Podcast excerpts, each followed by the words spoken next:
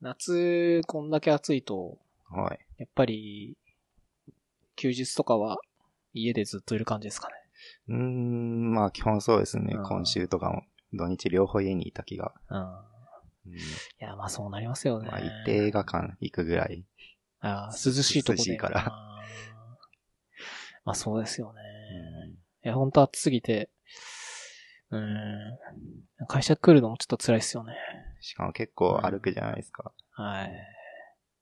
何で来てます？電車はどこで降りてます？あの新橋です。あ、新橋ですか。うん、いや、でも新橋からも10分ぐらいですかね。そうですね。でもまうんあ新宿からフロントタワーまで歩いてた時に比べれば、まだ近いような気があ、します。本当ですか？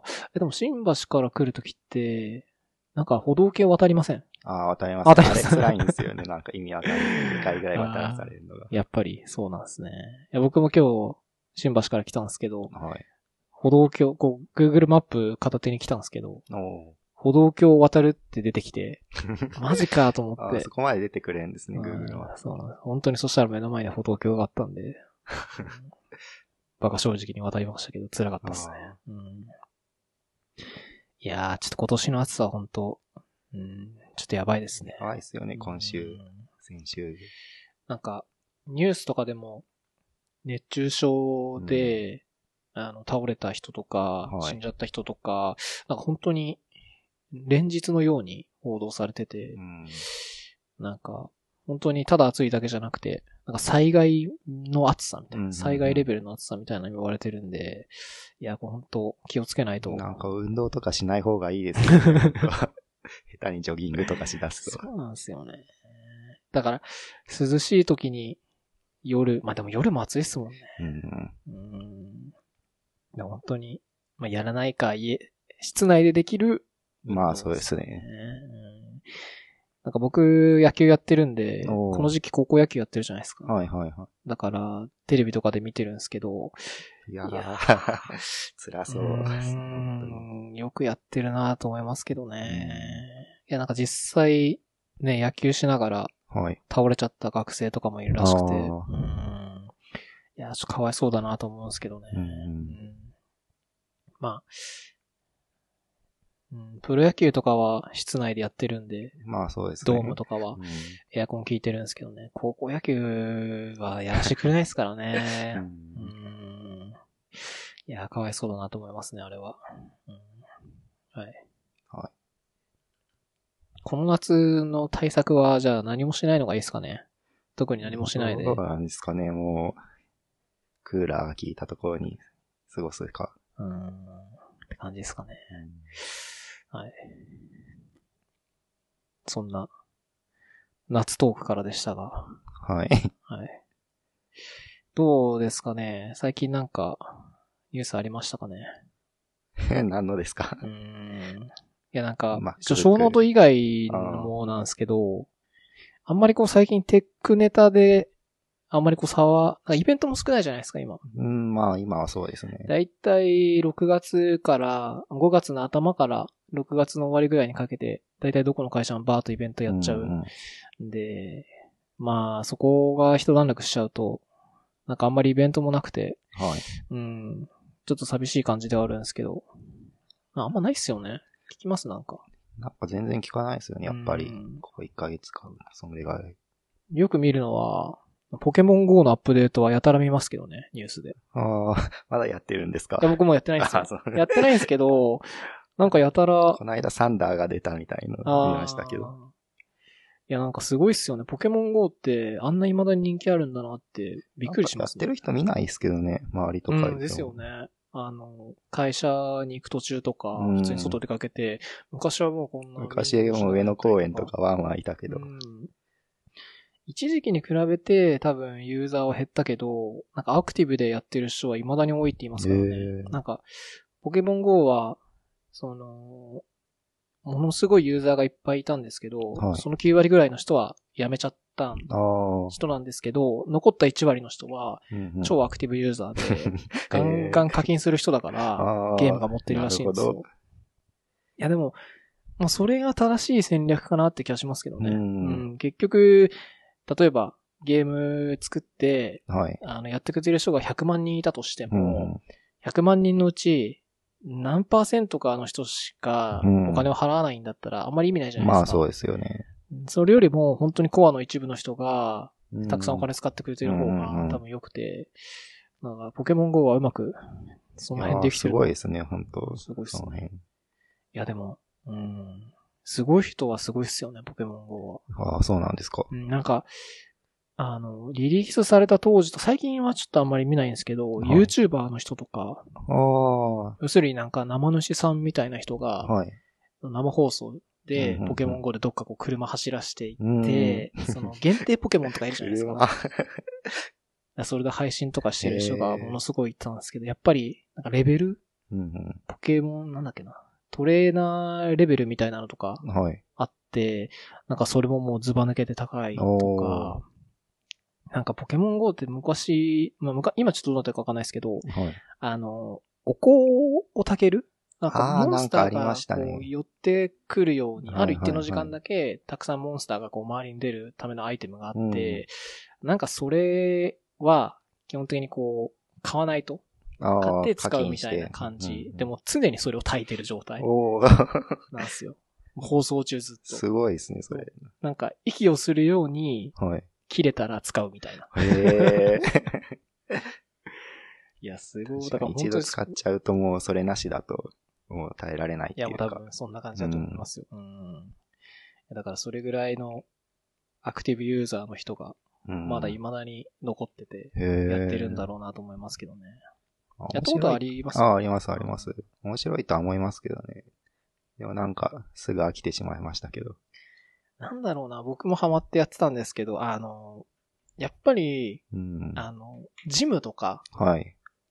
で勝てないんですよ、全然。ああ、あれ全然勝てなかったですね。うんだから、やっぱりもうガチでやってる人に対してう、ん。全く手が出なくて、うんなんか諦めてやめたって感じが強かったですね。うんなんかポケモン GO って、ポケモン集めるだけじゃなくて、はい。むしろ、こう育成する方が、ああ、育成とかあるんでしたっけ、あれ？一応なんか、なんだっけな、アイテムをモンスターにあげると、なんかこうパワーが上がってくみたいな。ああ、僕やってた時なかったかもしれないです、なんか。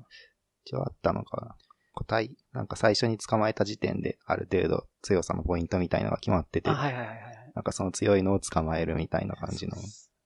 それも YouTuber の人が頑張ってやってたあ、それも、一番強いのをゲットするまでみたいな。帰れませんみたいなやつでやってたんですよ。いやいや、そうなんですよね。なんか本当に、それぐらいのニュースしかあんまり見なくて、うん。うん話すネタとしてトピックで熱いネタはあんまりあんまりないと。ないんですよね、最近。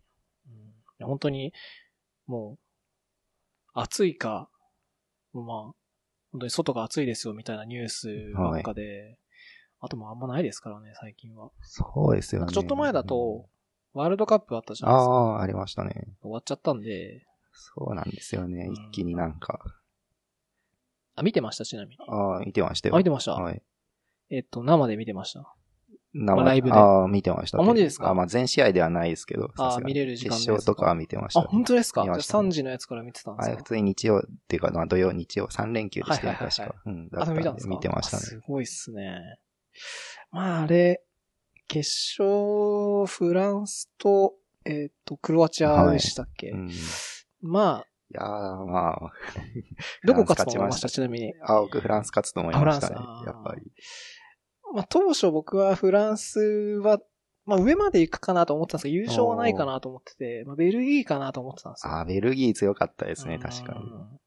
ベルギーが、まあ、ブラジルもちょっうん、ブラジルも強いなとと、思いましたけどねうん。でもまあ、割とコロッと負けちゃって、あ、これはうん、ちょっとブラジルないなと思って、まあ、はい。ベルギーあたりかなと思ってたんですけど、ベルギーがその、準決はいでフランスだったじゃないですか。でしたね。まあ、事実上あれは決勝だったんじゃないかなって気がしますけどね。うん反対側のブロックちょっと、なんか、物足りなかった若ですよね。干って感じでしたよね。うんまあでも、うん。まあ、意外と順当かなって気がしましたけどね。うん結局、結果フランスで。そうですね。うん。いや、でも、あの、何でしたっけ？フランスのフォワードの。のエムバペでしたっけ？あれとかも、すごいっすよね。なんかでも精神面がちょっと幼いみたいあ、そうで。すか。昔19歳のネイマーとかでしたっけルみたいな。まあそうですねで。すよね。うんいや、でも、まあ、年齢、あんだけ若くてう、ん。体もでかくて、いやー、すごいですよね、本当足元も上手くて、うん。スピードもあってはいってなっちゃうと、まあ、そりゃ日本、もし上に行ったとしても勝てなかっただうろうなってん感。じですよね。逆にベルギー相手によくあそこまでやれましたよねう、んなんか。まあ、ディフェンス頑張ってたなってイメージがありますね。あーベルギーはうんよく抑えてたなっていう気が。あ3位決定戦、はいベルギーと、イングランドでしたっけ？うんあれも結構ベルギー圧勝だったじゃないまあそうですね。うん。うん。攻めに攻めて、点取りまくって勝ったって感じだったんで、まあやっぱ、うん、フランス、ベルギーどっちかかなと思ってて、フランスだったんで。うん、はい。そんなしょうもない話しかしてないですけど、週も過ぎちゃいました。しね。えー、MacBook の、あはいー、出ましたけど。いや高いっすよね。ちょっと手が出ないですね、あの値段は。フルスペックで6000ドルぐらいするって確か、ううん、なってたんで、日本円だと60か70万ぐらいですかね。うんいやー、とてもじゃないけど。エアーが欲しいんですよね、僕は。あ、MacBook Air ですか？エアーですね。あー Air はでも、もうあんまり聞かないじゃないですか。もう出ないですよね、なんか。うん普通の MacBook か、プロかみたいな。うんなんかちっちゃいやつですよね、MacBook 今も。ちまあ、っちゃいっていうか。はい。12インチとかのやつ。あ、ですよね。はい。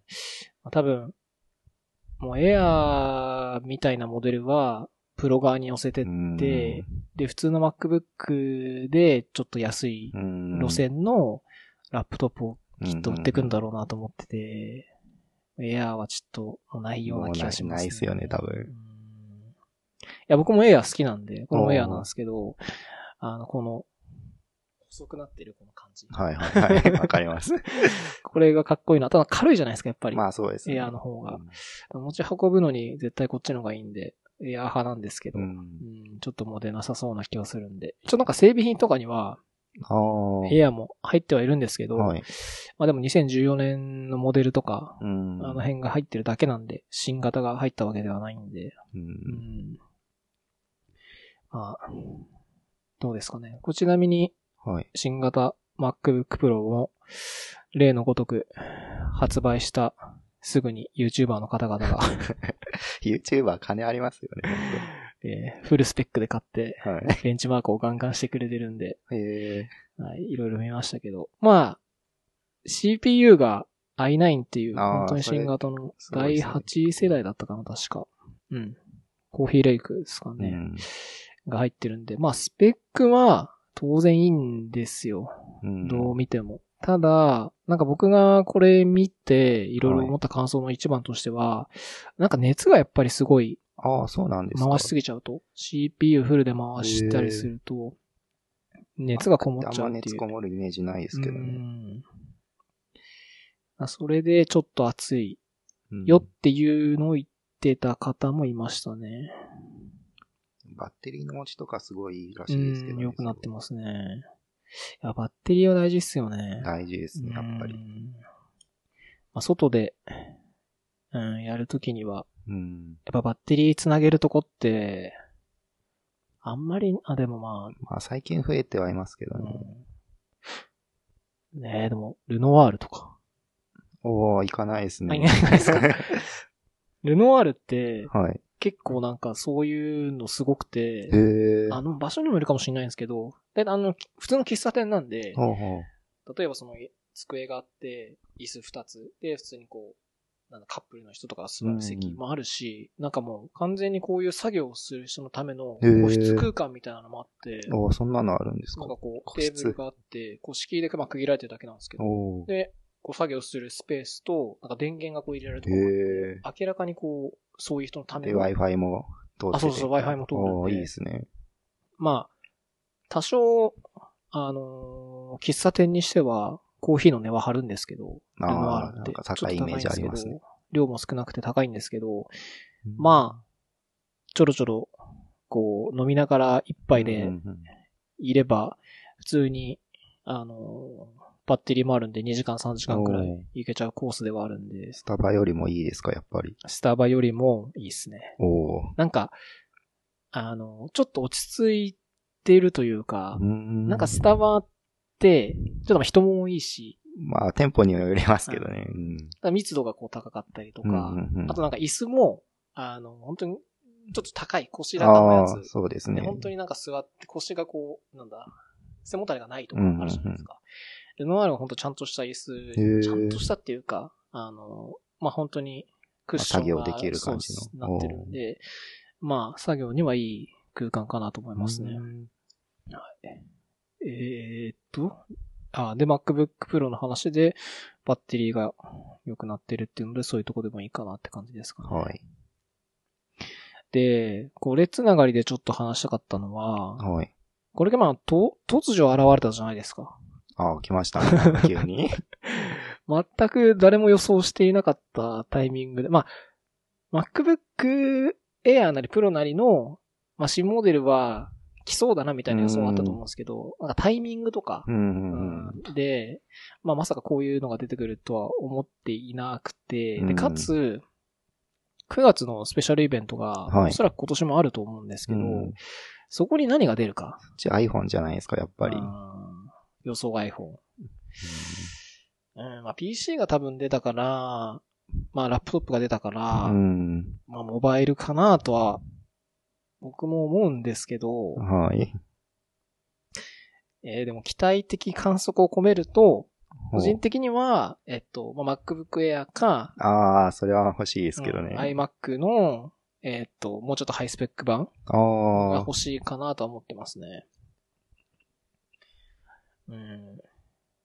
まあ、えー iMac が欲しいって確かに書いてますね。iMac。iMac って使ったことあります？いや、ないですね、iMac は。あの、なんていうんですかね。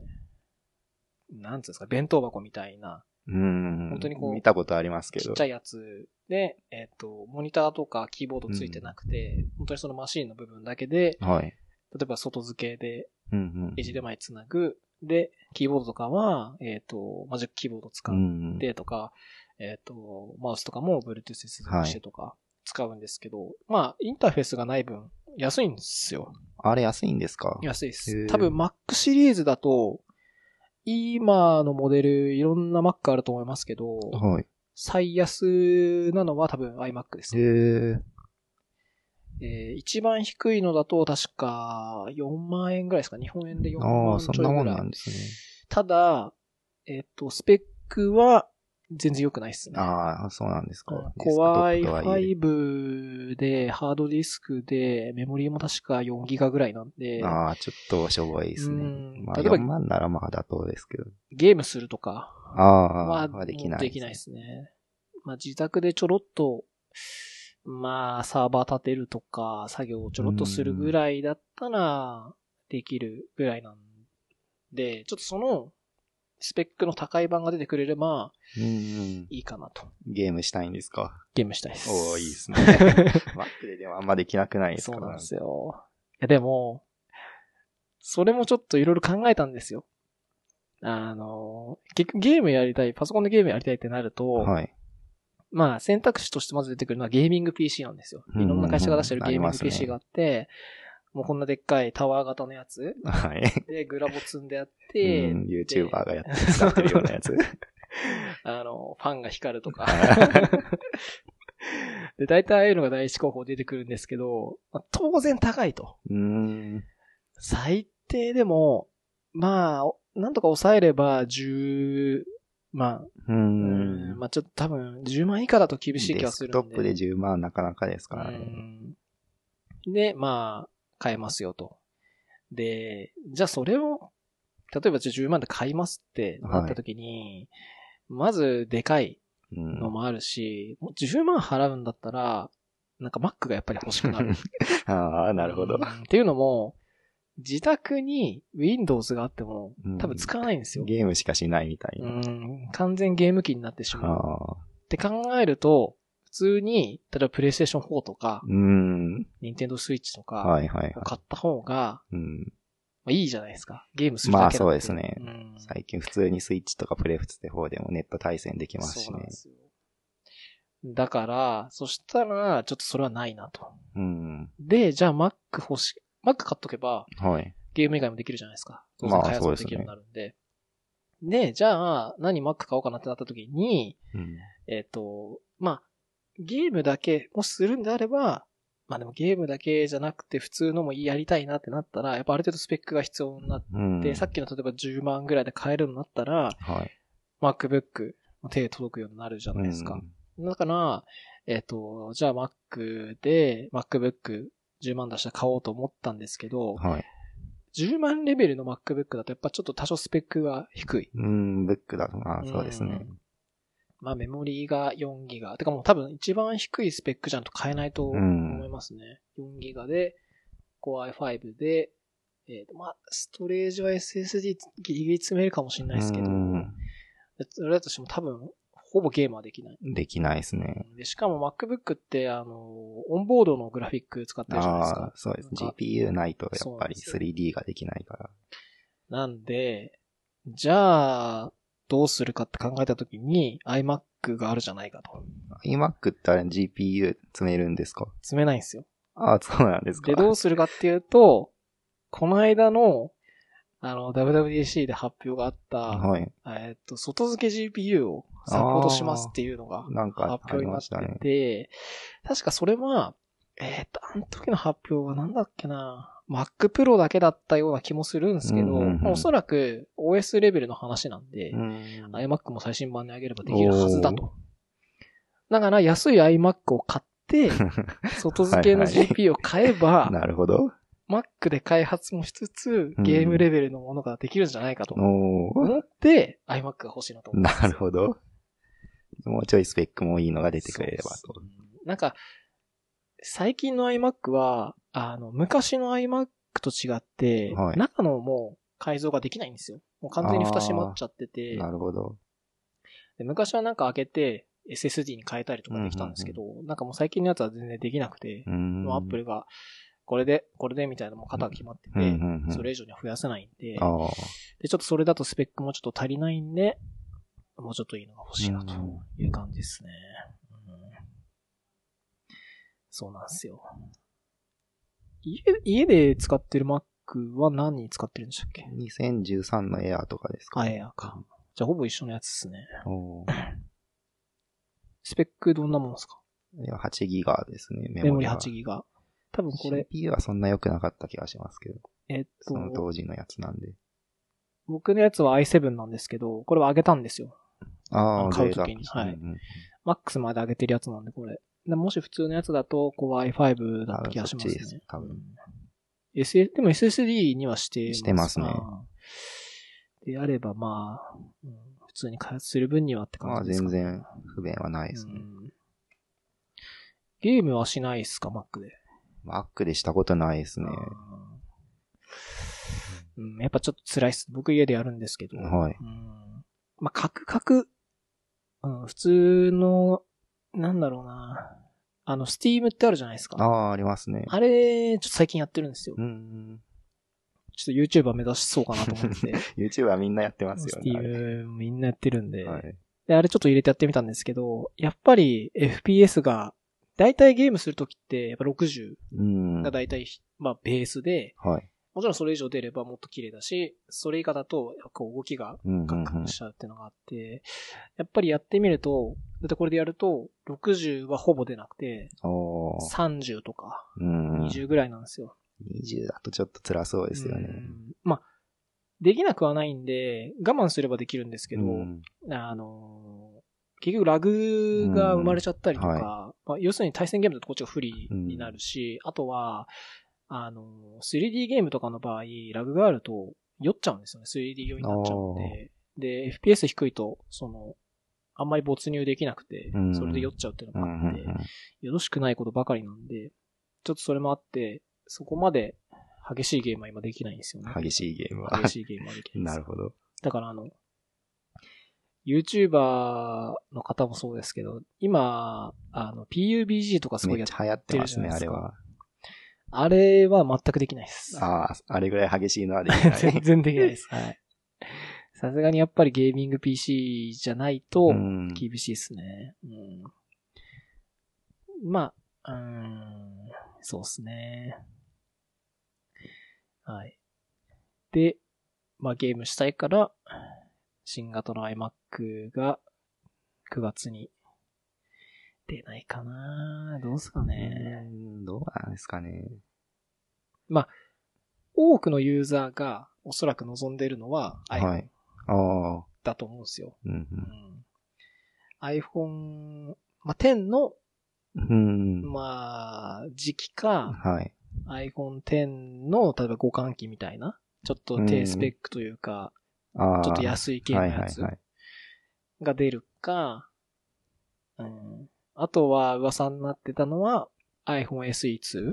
ああ、ずっと噂にはなってますけどね。うんもうなかなか出ないですようね。ん、出る出る詐欺、だからまだ出ないと思うんですけど、まあおそらくあの、低価格ラインのうん。時期はいはい。は期待されてんじゃないかなと思いますけどね。う。うんんもうでもあんま求めるもんないですけどね。僕今8使ってるんですけど、はいなんか十分っていううか。んあの8とかのラインナップは、多分もうあれで十分かなって気がしますけどね。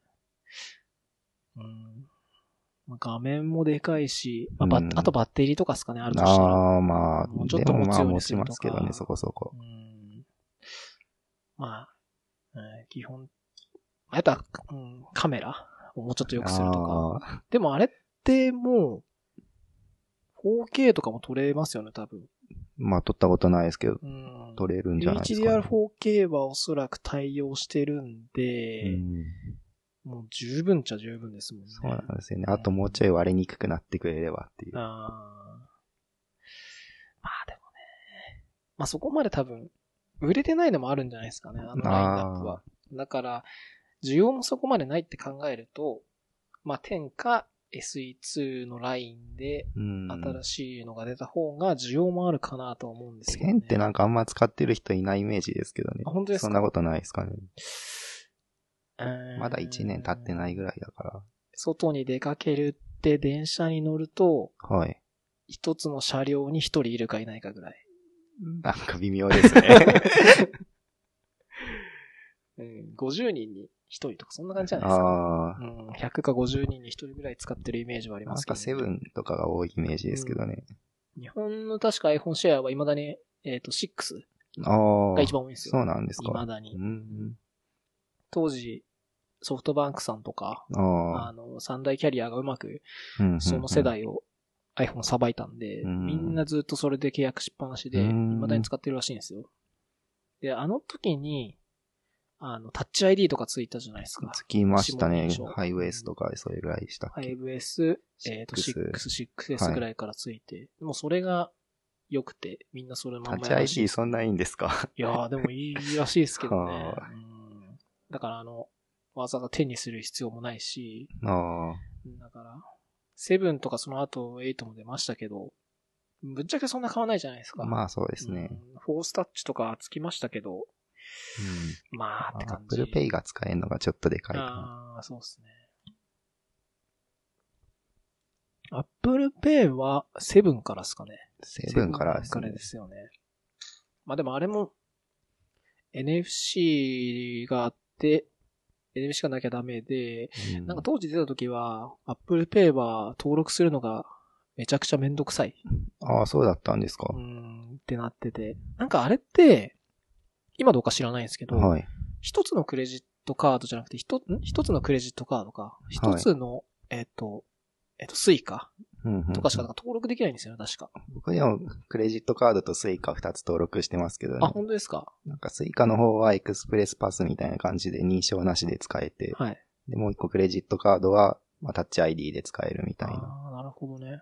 それは切り替えるときにアプリなんか立ち上げて。ドラッグピッてやって切り替えれますけど、えーあ、それいいですね。結構楽ですね、もまあ、やっぱ実際にカードを持たなくていいっていうのはう。う、ん。いいんですかね。まあ、スイカとかだと本当楽ですけどね、やっぱりう。ん。まあ、カード出すだけですもんね。うんアプリ立ち上げなくてもまあそうですね。あれって、Apple Pay に登録したスイカとかっていうのは、はい。素のスイカは使えなくなっちゃうんですか？ああ、そうですね。もあう、携帯でしか使えなくなりますね。あーなるほどね。まあ、うん、認証して、アプリ立ち上げて P ですもんいや、スイカの場合は認証いらないんですよ。あ、そうなんですか？そのまんま。そのまんまピあーって。それは本当にスリープの状態でもいいんですか？スリープの状態でも大丈夫ですね。そうなんだ。なんか、なんなら電源が切れてて、電池切れでも使えてるあ、本当ですか？なんかある程度の期間は電池切れでも生きてるらしくへて、え。普通に電池切れるじゃないですか。はいはい。でその段階でも使えるらしいですね。そうなんですか。え、それって、ネットワークに繋がってなくてもいけるんですかね？いや、繋がってないとダメださすがにそれと思うんですか。うん。へえ。なんか電源が切れてもちょっとの間生きてるみたいな。ちょっととか1時間とかそんぐらいは。あ、でもまっすぐ切れ、使えなくなっちゃう。うんまあ、それはちょっと怖くて厳しいっすよね。まあそうですね。さすがに。あ、そうなんだ。NFC の感度とかはいいんですか？ああ、全然ピッてやればすぐ。あそうなんだ。なんか僕が昔聞いた時は、その辺があんまり良くなくて、流ああ、行ってなかった。でも場所をちょっと最初慣れる必要があるかもしれないですね。あ裏っ側のここみたいな。ーあ、場所がこうってことそうですね。この辺なんですけど。あ、リンゴマークの裏です、リンゴマークの裏辺なるほどね。なんか、Apple Watch と連携してできるみたいな。それもできるっぽいですね。僕時計は持ってないですけどああ、そうなんですか。時計でもスイカでピッてあのちょっとなんか、左つけるとめんどくさいことになりそうですよね。そっか。あの、今は右ですもんね。大体右じゃないですか。そっか、時計は左ですも。うんん。あー確かに。うん。ちょっとなんか違和感ありますよ いや、ね。でも、電話取り出してこれもめ、あ、まあ、右手でやればいいのか。右手でまあ電話を右でやってやれば。確かに。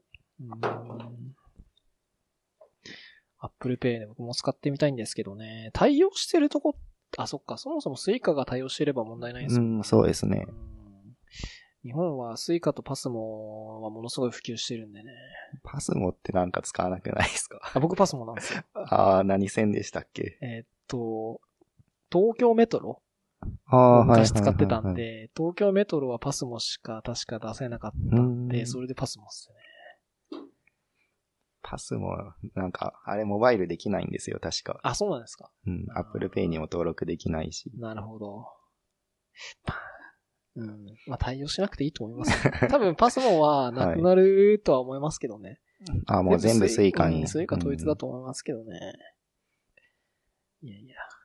エディとかできるんですか、ああ、やったことないですね。うんなんか日本の電子マネーって結構いっぱいあるじゃないですか。ありますね掲。載できるカードのやつ。うんドコモだと ID とか、ああ、うん、あとは、なんだっけな、稲毛屋とかっていうスーパー専用のやつとかあったりとか。そんなのはね、あるんですか？あとはあの、セブンアイ・ホールディングスは7個かありますねうんあの辺もできるんですかね？ああ、や、どうなんですあかね。対応してないか。う。うんん。さすがにアップルさんが対応しないと思いますね、それは。ちょっと日本対応すぎるんで、多分やんないと思いますね、それは。なるほど。ええまあでも、うん。使ってる人は結構いますけどね、Apple Pay は。おなんか、支払いの時に、ーはい。Apple Pay でって言わないんですよね。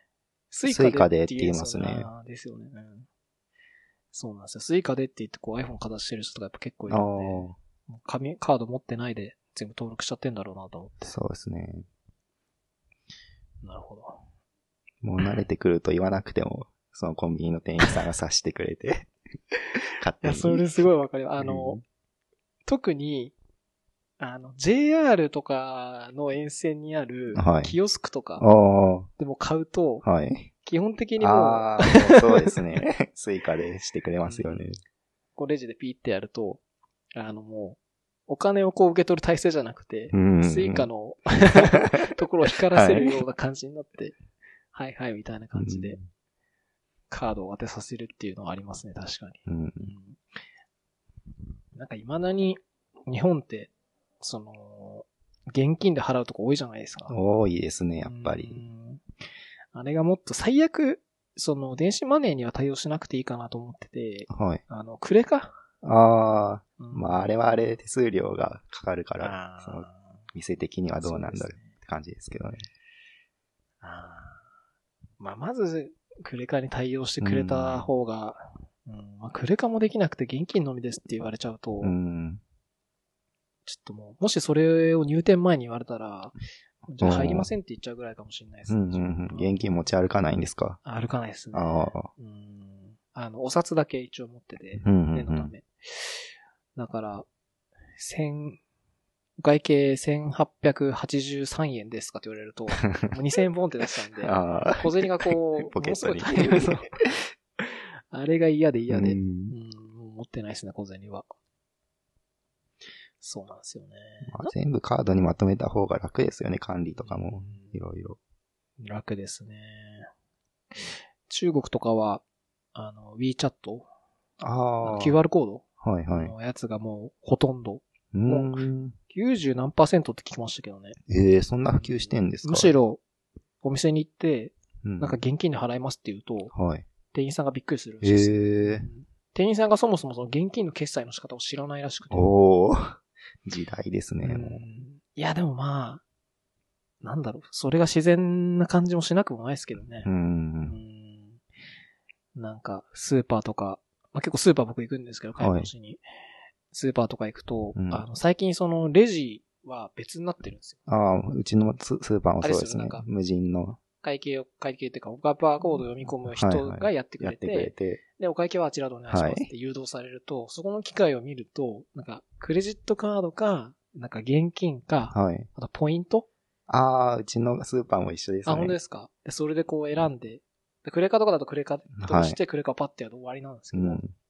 大体こうやっぱみんな現金で、ああ、そうなんですか、あれ。空のとこはそうっすね。まあ、現金、絶対クレカの方がいいですようね。ん。なんか、それ一つあるのは、現金でみんな払ってるの一つあるのは、はい。現金じゃないとポイントがたまらないっていうのがあるらしいんですよ。そうなんですかそのお店のポイントが。うんうん。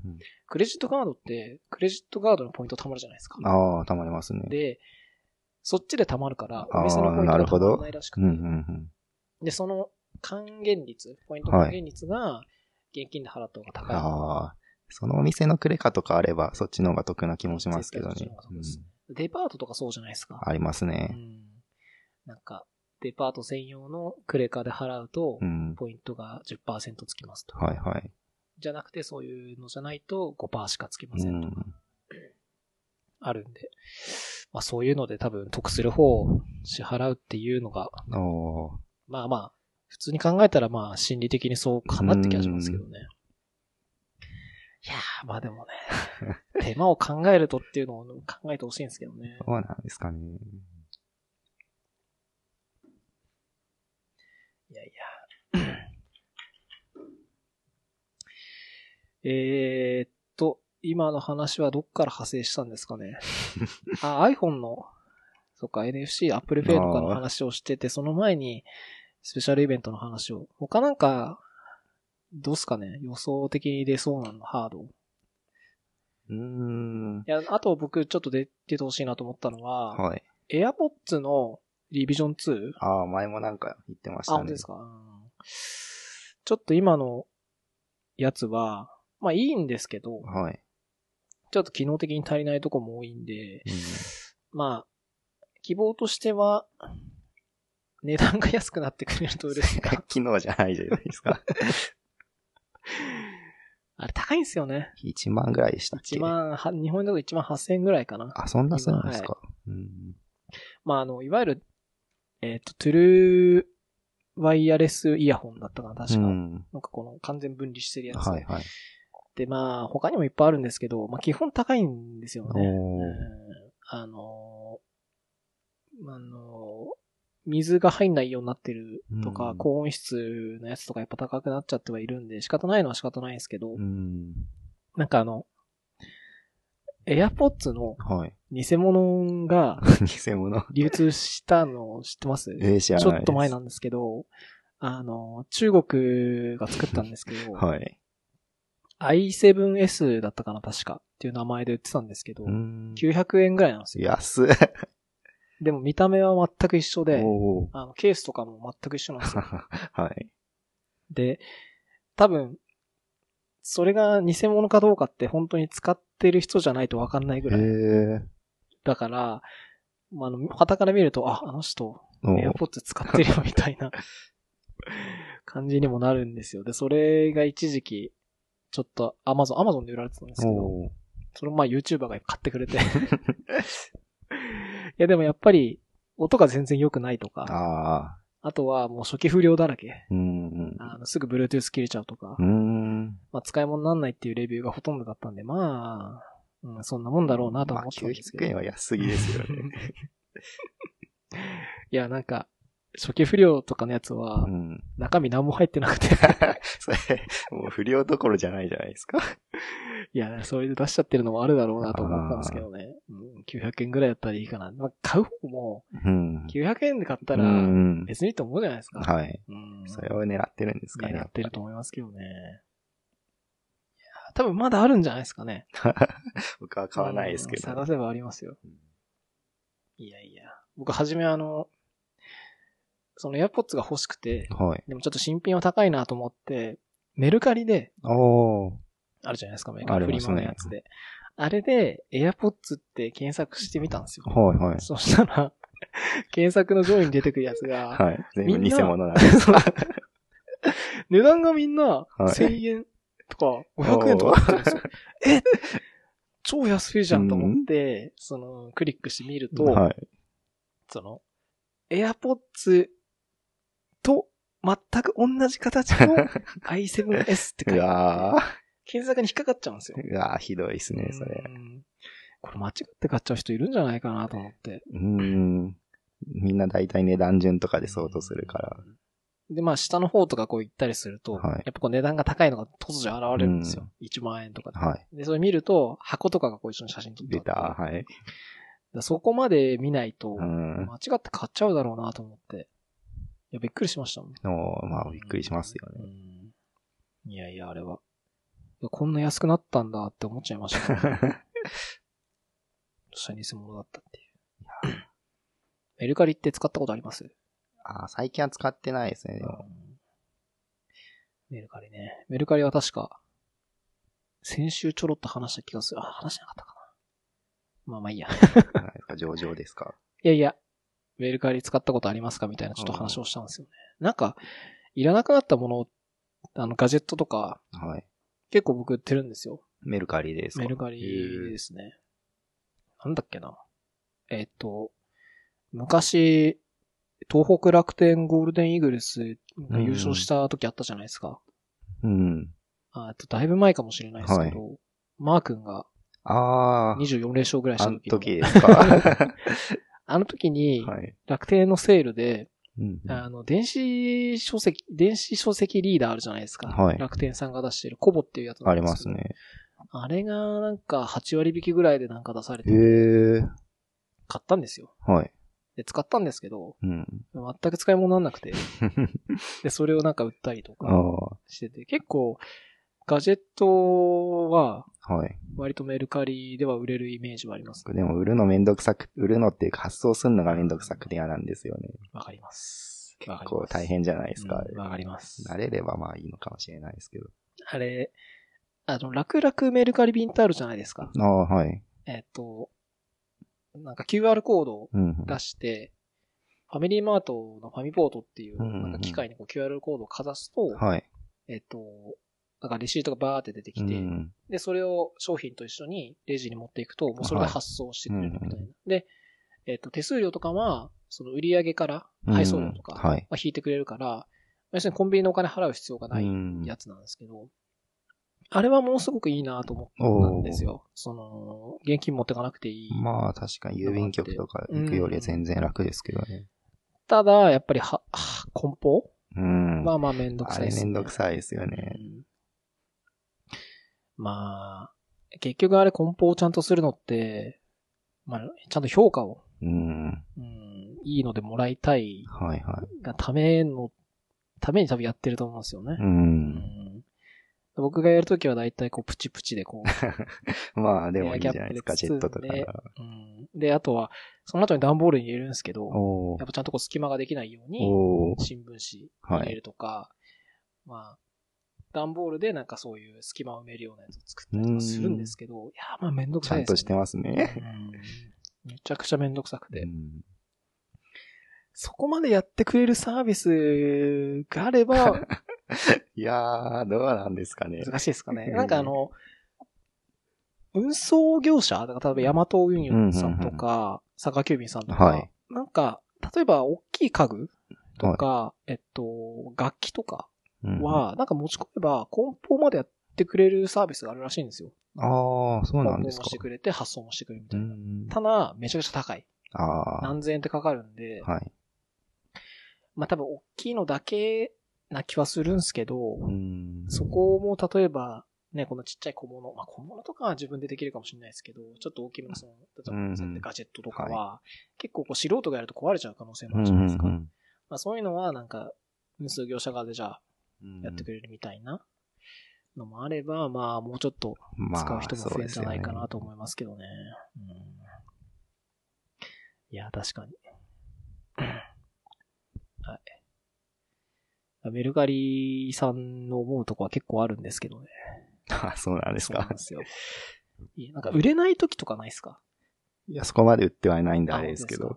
結局なんかメルカリの CM とかテレビでやってるのって、売りとしては、出品が簡単、うん出せばすぐ売れるみたいなうん言ってるじゃないですか。で、発送が簡単みたいに言ってるんですけど、そもそも売れないのって結構あって、っうん。ていうのも、あの、メルカリさんって、商品の値段を自分で決めるじゃないですか。はだから、そこがすごいいい塩梅にしないと、売れないんですよね。っちも損するのは嫌だしっていう。だから、自分がやるときは、こう、ある程度、市場を調べて、おお マーケティング。同じ商品が、例えば新品だといくらでうん、中古でいくらで、みたいなのを見て、はいで、その自分の状態と照らし合わせて、うん自分はこれぐらいだな、つって値段つけて売るんですけど、それもまあやっぱめんどくさい。ある程度こう出してほしいですよね出。しし相場いくらですみたいなう。ん。まあ、とかとかあるんですよね。うんまあでも、でも、それでもやっぱり、ヤフオクとか、はいはいはい。あとは買い取りサービスって今あるじゃないですか、いっぱい。うん、ありますね。例えば、なんだ、ソフマップさんの、えっ、と、なんか買い取りサービスとか、うんあとは、えっと買い取り王子みたいな。ああ、はいはいはい。えっ、と、あれは確か、本当何でも買い取ってくれるんですけど、うん。ああいうのよりかは、めちゃくちゃ高くは売れるじゃないですか。まあそうですねメルカリって。って考えると、まあその手間は、まあもう仕方ないんじゃないかなって気もしますよね。うんうんなんかその買い取り王子ってサービスはいが。あるんですけど、あの、えーっと、えーっと、なんだっけな。えーっと、なんて言うんだっけな。名前ちょっと芸能人の人が CM やってるんですけど、うんうんまあいいや。あの、それは、もう何にもやらなくていいんですよ。あ、そうなんで申しすか。込む、そうそう段ボールが届いて。段ボールに詰め込んで、はいはいで、。あとは、配送の集荷を依頼して渡して終わりなんですよ。で、段ボールもらうのも、段ボールを配送業者に渡すのもお金かかんないんですよ。いいだから。何にも手数料かかんないんですよ。はい。で、向こうに商品が届いたら査定してくれて、うんで、メールでいくらでした、うんうんえー買い取りしますか？しませんか？ってのを選んで入ってやると、銀行にこうお金が振り込まれる。ね銀行のお金以外に Amazon のポイントか、えっ、と、買い取り用事で使えるポイントに変換できて、で買い取り用事側のポイントにするとまたそこで別のを変えたりすはいはいるみたいなのがあって、えっ、と、現金にするよりかは、そのポイントにした方が還元率はいいんですよ。ああ、なるほど。でも、えっ、と、本当に安いですね。ああ。うん。感覚だと、実際、例えばメルカリさんで1000円で売れるのを、うん買い取りおじさんで買い取ってもらったら、10円ぐらい のイメージです、ね。、ひどいですね、それはうん。だから、もうブックオフに売るようなもんってことですよね。最終手段って感じですね。本当に売れなくて、売り残っちゃってどうしようもないやつとか、うんうん。で、使ったりはたまにしますね。うん。なんか、あの、ちょっと話つながるかもしれないんですけど、はい。あの、物をこう捨て、物をこうあんまりこう長い間、取っておきたくないタイプなんですよ。いわゆるなんか断捨離みたいなはいはい。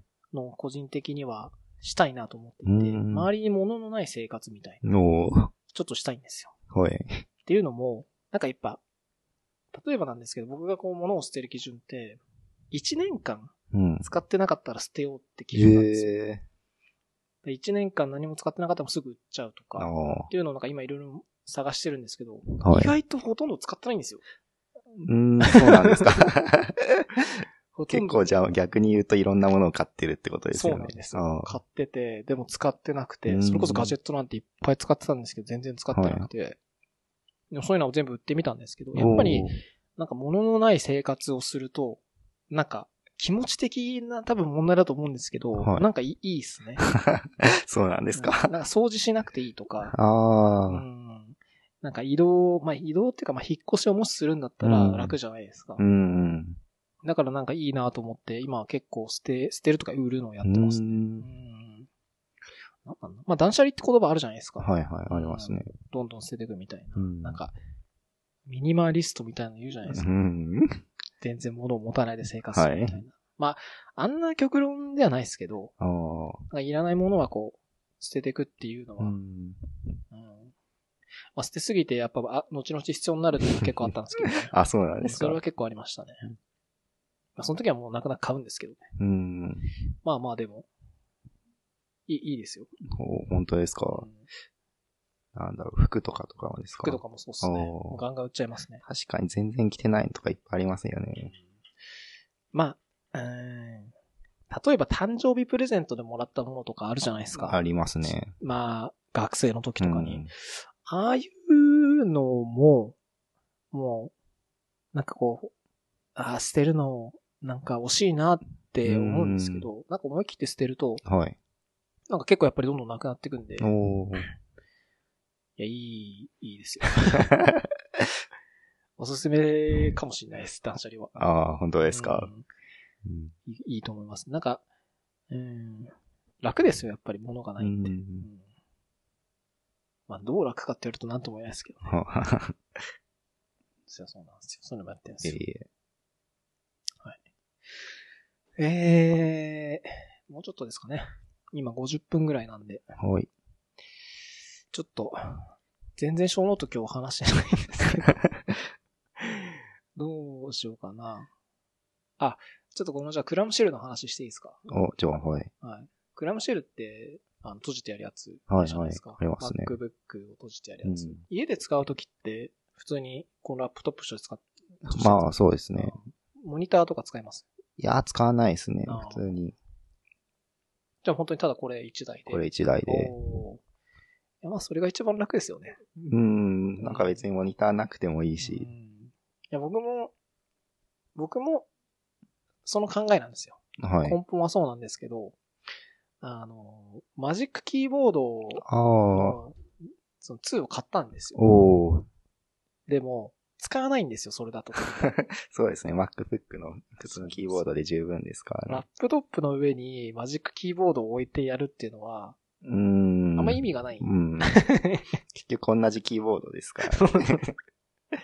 で、しかも、マジックキーボードも、こっちのラップトップも、あの、エイジキーボードで配列全く一緒なんで、で特にこう音痴を受けれるっていうのがなくてですね。で、売っちゃおうかなと思ったんですよ、これも。おーそれも？でも、ちょっとまああんまり使ってなさすぎたんで、ちょっとどうしても使おうかなと思って、最近ちょっとクラムシェルでやってるんです。うんモニターが、ちょっとこの間、あの、機会があって、モニターを1台いただいたんですよ。で32インチで結構でかくて、うん。まあ、ちょっとこれ使ってやってみようかなと思って。32で結構でかいですね。結構でかいです。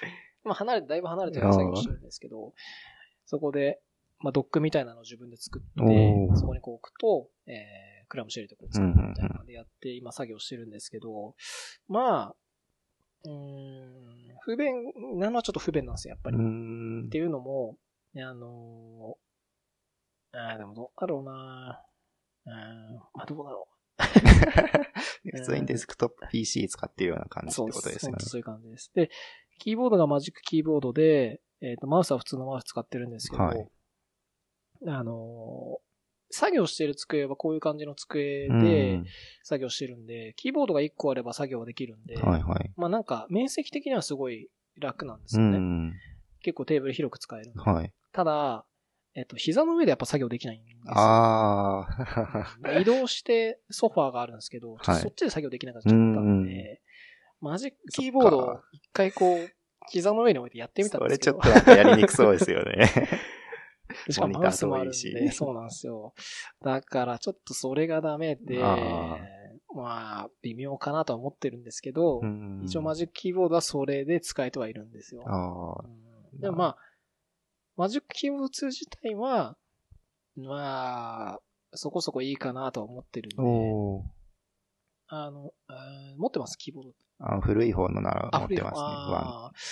多分、キーボードのあの、なんだっけ、バタフライキーボードうん。は、あーどうだったかな？普通のマジックキーボードもバタフライでしたっけ？確かそうですあ、ねそう。ですか。あの、まあ、このタイプする感触、はいはい。ちょっとまあ違うんですよね。ああ、そうなんでちょっすか。と違うんですよ。こっちの方が、ちょっとこう、打鍵が軽くでいい。向こうは結構ちょっと強く押し込まないと。うん押せないんですよ確かそうそうですね。うんで、その感じが好きな人は、うん。あれでいいんですけど、ちょっと僕はまあ、多分これになりすぎちゃってるのがあると思うんですけど、はいはい。あんまりあれが好きじゃなくて。微妙っちゃ微妙なんですけど、まあでも、マジックキーボード2を使う機会が作れたんで、無な理やりなんです。けど。いや、なんかこれ、うん、この話を、はい。こうこの話っていうか、これを無理やりマジックキーボード2を使ってる時に思ったのは、はい。なんか竹内さんとも話したんですけど、うん。竹内さんもなんか iPad を買ったんだけど、あ iPad を使う機会って全然なくて、あ、はい。無理やりこう使う機会を作ってるみたいな話をしたんですよ。言ってましたねうんで、その時に、なんかスティック PC の、えっ、と、モニターとして使うみたいな。か持ってきてましたね、会社に。で、聞いたんです。まあ、それと、結局同じような感じがするんですよ。うん。要するに、まあ、なくてもよくて、うん。ラップトップ1台が作業できるわけじゃないですか。はいはい。で、それを無理やりマジックキーボードを使うがために、うん。モニターを1台うん。わざわざ頂戴して、で、帰ったらこれまたドックにこう繋ぐって作業 それもめんどくさいんですよね。う。うんん。まあ、ただ、今んとこもうちょっと使ってみて、まあ、どうしてもダメだったらもうやめようかなと思ってるんですけど。はいクラムシェルって家でもじゃあ使わないんですよね。全然使わないですね。うんモニター、モニターがないわけじゃないですよ。テレビあるんですよね。テレビはありますし、普通に。それに繋いでやれば一応できなくはないけど、うん、めんどくさいですね、やっぱり。まあ例えばなんですけど、あの、動画見るときとか。ああ、いや、十分じゃないですか、13インチで。まあ最近の子たちだってスマホで普通に Amazon プライムとか見てるんですよ。。まあ確かにそうっすよね。うんそんなでっかい画面で見るっていうのが時代遅れですかね。いや、時代遅れではない気がしますけど。確かむしろ13インチなでかい方じゃないですか、に。最近のうんそう。ですね。最近の MacBook のちっちゃいと11ぐらいですもんね。うんそうですねんあれはちっちゃいですからね。そうか。まあなんか、うん、うち、自分の場合は、あの、クロームキャスト、毎回この話してるかもしれないんですけど、はい。クロームキャスト使うんですよう。ん。で、クロームキャストを使うときって、結局こう飛ばしたりしなきゃいけないんですけど、うんうんうんあの、デスクトップとして使ってると、要するに、クロームで直接 YouTube アクセスして、全画面で見れば同じなんで、うーんまあ、そういうのもできるのもあるかな。なるほど。まあ、無理やりかもしれないですけどね。うん そういうのも一応や、できるかなと思ってやってるんですけどね。まあ、今んところ、えー、ラップトップの状態で使ってる方が便利ですね。おーうん。まあそうです。それは間違いないですね。やっぱり iMac とか、うん。あの、本当にデスクトップ専用のやつはい。で使うときは必要じゃないですか。まあそうですね。Mac Pro とかもそうですし、まあやっぱあれ用なのかなって気がしまうすね。ん。まあなんか、多分あれに憧れたんでしょうね。あれをやりたくあれて。をやりたくてやったんですよ。なんかかっこいいですよね。ああ、まあそうですね。iMac Pro とかでっかいのボンってあって、うんこう、まっさらなテーブルの上に、はいはい。キーボードと、マジックトラックパッドだけああって、マジックマウスだけあって、みたいな。はい全部ワイヤレスで。うんあ。れがいいんですよね。まあ、いいですよね。うん。で、しかも、電源は、その、マシン側だけ繋いでればいいから、うん。本当に必要なコードって、電源のやつだけになるんで、確かにそれは、この普通にラップラップトップで作業してるときって、うん、充電なくなるとこう繋がなきゃダメじゃないですか。そうですね。うんでそれでコードがこう、必要になるケースでうん作業してて、あ、切れそうだっつってこう、うん、ありますその作ね。業は、一応ないじゃないですね。うんいや、まあでもそんな手間じゃないですけど、ねうんむしろその作業が、その作業を楽にするためのマグセーフなんですよ。確かに。超簡単ですからね、マグセーフなんて。うん磁石で合わせるだけなんで、何も考えなくていいんだよね。そうなんですよ。で、今使ってるんですよね。お Magic Keyboard じゃなくて、はい。 Magic Trackpad とか使ったことあります？あれ使ったことないですね。どうなんですかね。うん。トラックパッドってどうすか？いや、普通に付属のやつ使ってますけど。はい。これ便利だと思います？なんか、あれ、右クリックするときちょっとめんどくさいですね、あれ。二つでこうですよね、確かなんか僕はそれにしてますけど。確かに。これ、この選択するときって、はい。これでもいいじゃないですか。要するになんか、ゆ一本指でタップ。これ左クリックじゃないですか、いわゆるマウスの。でも、これ押し込みもあるじゃないですか、これ。ありますねこ。れどっち使ってます？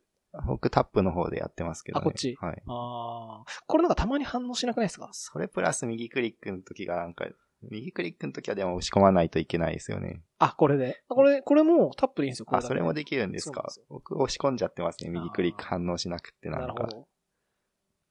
ああ。僕はこの押すのが嫌いなんですよ。ああ、そうなんですか。なんか結構力いるんで、うん。で、この、このトンの方は反応しない時があるんで嫌いなんですよ。はいはいはい。だから両方このクリックが嫌いで、うん。今普通のマウス使ってるんですけど、その Windows とかで使う普通のマウス使ってるんですけど、やっぱりマウスの方がうん作業は楽な気がします。 Magic Trackpad はどうなんですか？でも押し込む必要ないじゃないですか、あれは。ああ、こう、ポンだけですよね。ポンだけ。考えると微妙なんですかね。うん、かっこいいですけどね、見た目うは。ん。あれでも押し込めるやつが確か出た気がしますけどね。ああ、そうなんポースタッですか。チに対応したやつが出た気がすへるんで、え。こう普通に、これと同じ感じで書きってできるやつがあった気がしますね。うん。でも高いっすもんね、あれも。あれもなんか高いですようね。ん周辺機器業界だと多分破格の値段だと思いますけどね。マジックキーボードも2は1万5千ぐらいしたんで。ああ、結構高いですね。2倍ぐらいですか？元の1の、1というか。1はい、確かに1万円ぐらいですかね。1は1万切るぐらい。で、なんか、えっと、Bluetooth は確か Bluetooth で一緒だったんですけど、ありますね。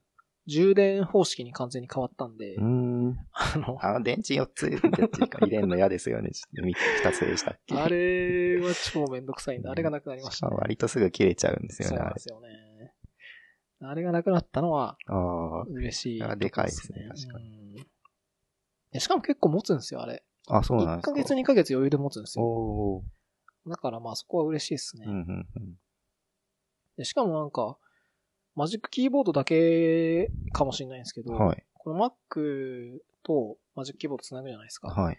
で、Mac って上のツールバーのとこに Bluetooth のアイコン出てきて、うん何繋いでるかってこう出るじゃないですか。うんうんで、あれでマジックキーボードのとこ見ると、はい。あと電池何パーセントです出てくる。おですよで、なんか他の Bluetooth スピーカーとか繋いでも出てこなくて、うん、うん、うん。マジックキーボードだけだと思う。だから Apple の製品だけだと思うんですけど、まあそれが出てくれるのも嬉しい確ですかに便利ですね、それはう。んあの、マジックキーボードって、電池の残量はデバイスだけじゃ絶対見れないじゃ見れないいですね。なんかランプがあるわけでもなく。はいだからそれ見れな、見れるっていうのは嬉しいですね。おーそこはさすが純正ならではの。うんならではだと思いますね。そうなんですよ。マジックキーボードの話ですかね。その辺は。あとは、あとどうしますかね。デバイスばっかの話なんで、デバイスの話だけでしますか、今回は。いや、別に吉永さんのなんか作ったのを宣伝したければいいですけど。いやいやいやいや。僕の宣伝はもうたくさんさせていただいてるんで。あそうなんですか。スプライトキットあたりはちょっと来週、てか次回にがっつりのがいいかもしれないですね。ああ、なんか次回も早速入れられてましたね。9月とかに。そうなんですよ。もう入れさし、次入れとかないと僕がサボっちゃうっていうのは分かったんで。おーちょうど僕の夏休み明けですけど。すいません。そうなんですよ。いやー、なんか、暑くて、なんか、収録も結構、最近1時間、だいたい1時間ぐらいなんですけど、うん。結構やってると疲れちゃうんで、はい。うんなんか、だいたい休みにするときって、ゲストの人が、うん。えっと、ちょっと予定がみたい。な感じの時に、自分はじゃあ、わかりましたって休みにするんですけど、なんかこう、ゲストの人にちょっと今日行けないんですって言われると、はいちょ。っとうれ、喜んでる自分がいるんですよ。やった、休めるみたいな。完全によろしくないんですけど。今、竹内さんと、あ東さんはもう、やったんでしたこの間は、ちょっといなくなっちゃったんで、まあ、一応声はかけて、たまに出てもらおうと思ってるんですけど、一応まあ、ローテーションのゲストにはちょっと厳しいと思うんで、うん。今はローテーションさせてもらってるのは4名ですね。おーうん、あとは、間間で別の方入れたりとか、っうん。て感じで、やってるんですけどね。いやいや、これ今日でエピソード10なんで、おーもうそんな言ったんですね。そうなんですよ。実はエピソード10なんですよ。なんと？こんなんでいいのかって感じですけどいやいやね。こんなんでしか多分もう今後もできないんで、これをあと、かける10やる予定なんで、あ、100まで行くんですか？エピソード100まで。へって考えると、やっぱ辛いっすね。うん4人だったらめっちゃすぐ回ってくるじゃないですか。そうなんですよ。だから、まあ、4名は、まあ、ローテーションさせていただくんですけど、はい。まあなんか、毎週は今やってないんで、ああ。うん、各週、もしくはうんうん2週連続で1回開けて、別の人やって、うんまた開けてって感じで、多分、うん出てもらうのは2ヶ月に1回ぐらいかなって感じはしますけどね。うんむしろあれなんですよ。ちょっとあの、この人、いいですよみたいなのを、ちょっと紹介してもらおうかなと思ってて、はいはい。あのゲストの人おに。友達紹介みたいな。嫌じゃないと。うん、あの、一応その外部の人みたい、外部の人というか、まあ、知り合いなんですけど、うん声をかけてるんですけど、はい。やっぱりこう、場所がないんですよ、収録の場所が。うん。うんで、じゃあスカイプでやりましょうって話になるんですけど、あのマイク持ってないんですよ。ああ。うんイヤホンで頑張ってもらう。で、内蔵マイクはちょっと音悪すぎるから、うん厳しくて、で、まあ、なかなかできなくて、っていう状況なんですよ。だからもう行くしかなくて、はいはいオタク訪問するしかなくて。